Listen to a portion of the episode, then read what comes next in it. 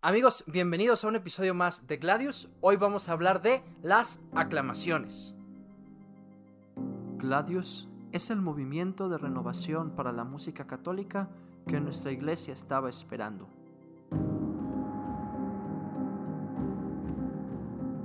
Formación litúrgica, musical y espiritual, repertorio, podcast, música sacra y litúrgica, canto gregoriano, órgano y música coral, todo con el espíritu de la tradición y la frescura de los nuevos tiempos. Gladius es la espada del guerrero, del que lucha por su fe al canto de Viva Cristo Rey, como Ezequiel Huerta, el músico cristero. Bienvenido a Gladius con Fer Vázquez.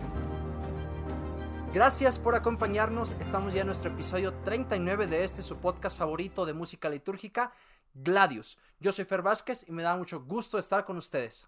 Iniciando ya nuestra cuarta temporada, el día de hoy vamos a continuar nuestra serie sobre los cantos del propio de la misa. Y para eso vamos a hablar de las aclamaciones. Antes de continuar, te quiero recordar que, si no lo has hecho, nos dejes un clic en el botón de like, te suscribas a nuestro canal o nos sigas en Spotify y Apple Podcast. Recuerda que también estamos en las redes sociales, Instagram, Facebook y Twitter. Y si no te has suscrito, suscríbete a nuestro boletín semanal. Retomamos entonces la serie sobre los cantos del propio de la misa. Y para continuar vamos a hablar sobre las aclamaciones. Voy a dar una definición de aclamación que yo he creado basado en lo que he leído y en lo que he experimentado acerca de la liturgia y la música. Aclamación puede ser definida como aquella respuesta entusiasta del pueblo a la invitación del sacerdote. Es una definición amplia, porque amplias son las aclamaciones y distintas en sus formas. Las aclamaciones son una de las máximas expresiones de la realidad dialógica de la liturgia. Es decir, Dios habla, el pueblo responde. Manifestado muchas veces en el sacerdote habla, el pueblo responde. Son el mejor ejemplo de la participación activa y en las celebraciones solemnes pueden ser cantadas, por lo cual competen a nuestro ministerio musical. Existen distintos tipos de aclamaciones y te voy a mencionar las más importantes. El primero es el amén solemne, el segundo el santo, la aclamación antes del evangelio y las aclamaciones como respuestas a las invitaciones del sacerdote. En orden de importancia, la aclamación principal es el amén solemne. Este amén solemne es la respuesta al final de la plegaria eucarística.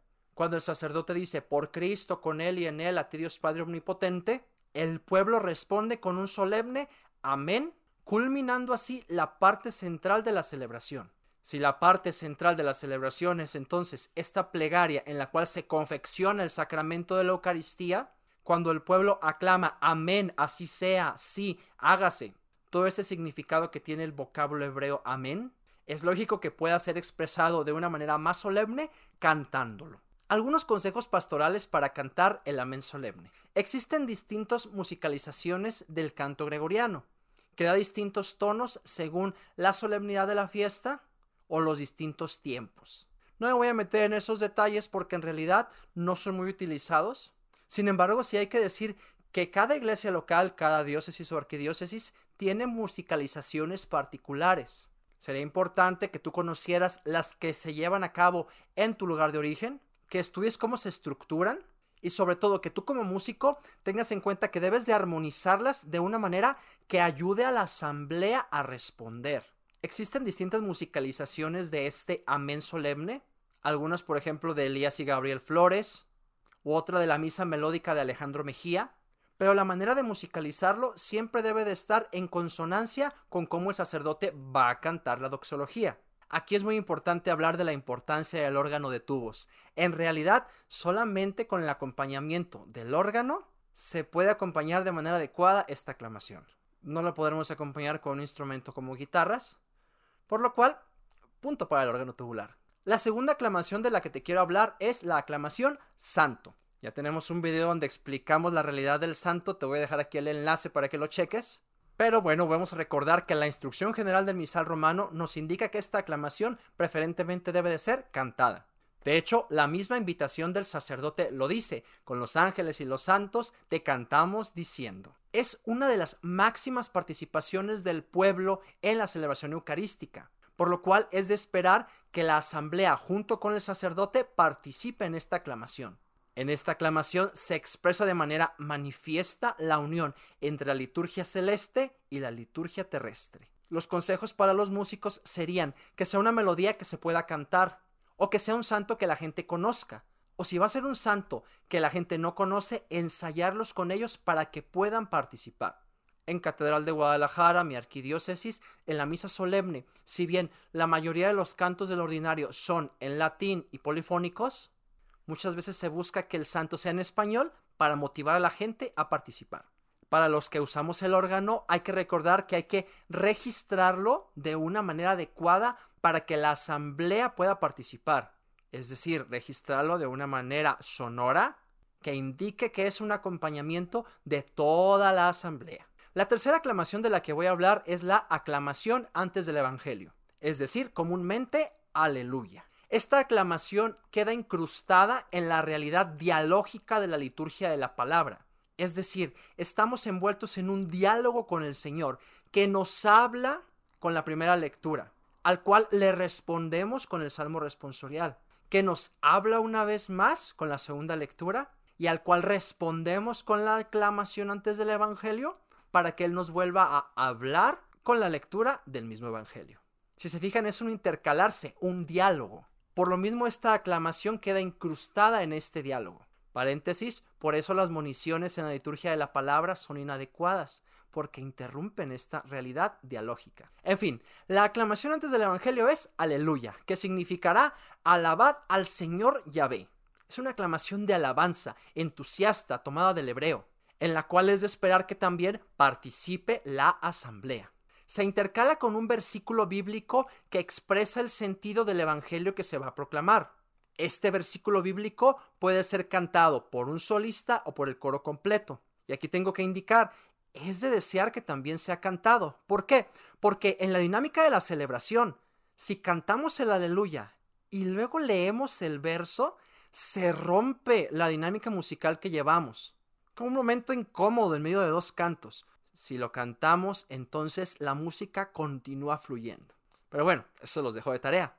La mejor manera es cantar dos veces al inicio el aleluya, una para que la gente lo escuche y la segunda para que repita cantando, versículo bíblico, y después una vez más el aleluya. En el tiempo de cuaresma, la aclamación aleluya es sustituida por alguna de las recomendaciones del misal romano. Si quieres más detalles, checa nuestro episodio de La música en el tiempo de Cuaresma. Te voy a dejar los enlaces para que lo puedas escuchar. Y a esta aclamación antes del Evangelio se unen el resto de las aclamaciones, que yo las llamo respuestas a las invitaciones del sacerdote. La más común es El Señor esté con ustedes, a la cual se responde y con tu espíritu. Pero hay otras. Por ejemplo, después del Padre Nuestro, tuyo es el reino, tuyo el poder y la gloria. El diálogo anterior al prefacio, levantemos el corazón, lo tenemos levantado hacia el Señor. Las respuestas a la palabra de Dios, precisamente, palabra de Dios, te alabamos Señor, palabra del Señor, gloria a ti Señor Jesús. Estas respuestas a las invitaciones manifiestan una vez más esta realidad de diálogo de la liturgia. En aquel episodio donde hablamos de la participación activa, expresábamos que hay distintas maneras de participar. Una de ellas es esta, con las aclamaciones. Como dijimos en el amén solemne, estas aclamaciones tendrán musicalizaciones distintas según la iglesia local. Es importante conocerlas. Y una vez más, en realidad son ideales para ser acompañadas con órgano. En muy pocas ocasiones he escuchado que sean acompañadas con guitarra. Me recuerda el episodio 37 donde hablábamos del camino neocatecumenal. Allá las aclamaciones son acompañadas con guitarra. Pero al menos en nuestro rito no son usuales. En ese tipo de aclamaciones también entra mucho el entrenamiento auditivo del músico. Es decir, el sacerdote probablemente cantará en el tono que a él se le antoje y le quede cómodo, y nosotros debemos de tener el oído abusado para poder escucharlo, transportarlo al lugar adecuado, contestar y armonizar en segundos. No es fácil y se necesita practicarlo. Por eso entrenamiento auditivo, los conocimientos de armonía, son cualidades esenciales y necesarias del músico litúrgico. En estas cuatro están englobadas las aclamaciones de la celebración eucarística como ya lo he dicho, en las celebraciones solemnes, al ser cantadas estas aclamaciones, expresarán la fiesta y la solemnidad del día. Y expresarán de manera especial la fuerza y la energía de la participación activa del pueblo, como es propio de la música. Aquí será importante el diálogo con el celebrante para que haya una buena armonía entre músicos y ministros, tanto el sacerdote o del diácono que vaya a cantar alguna invitación, como del músico que sepa cómo responderlas. Son cantos pequeños, pero que en realidad son como los condimentos de la celebración eucarística en lo referente a lo musical. Sin ellos, muchas veces las celebraciones no expresan tan plenamente el sentido festivo. Y bien, con esto abarcamos el tema de las aclamaciones en la celebración de la Eucaristía. Si estás suscrito a nuestro boletín semanal, esta semana te enviaré algunas armonizaciones de las aclamaciones más comunes para que puedas estudiarlas armónicamente y tal vez aplicarlas en tu iglesia. Si no te has suscrito, te voy a dejar el enlace en la descripción. Cada semana les envío nuevo repertorio para sus coros y material formativo, así como el resumen del episodio de la semana. Recuerda seguirnos en nuestras redes sociales, estamos en Instagram, Facebook y TikTok. Y suscríbete a nuestro canal de YouTube, Spotify y Apple Podcast para ayudarnos a crecer. Yo soy Fer Vázquez y me da mucho gusto estar con ustedes. Retomamos nuestra serie del propio de la misa y nos vemos la próxima semana.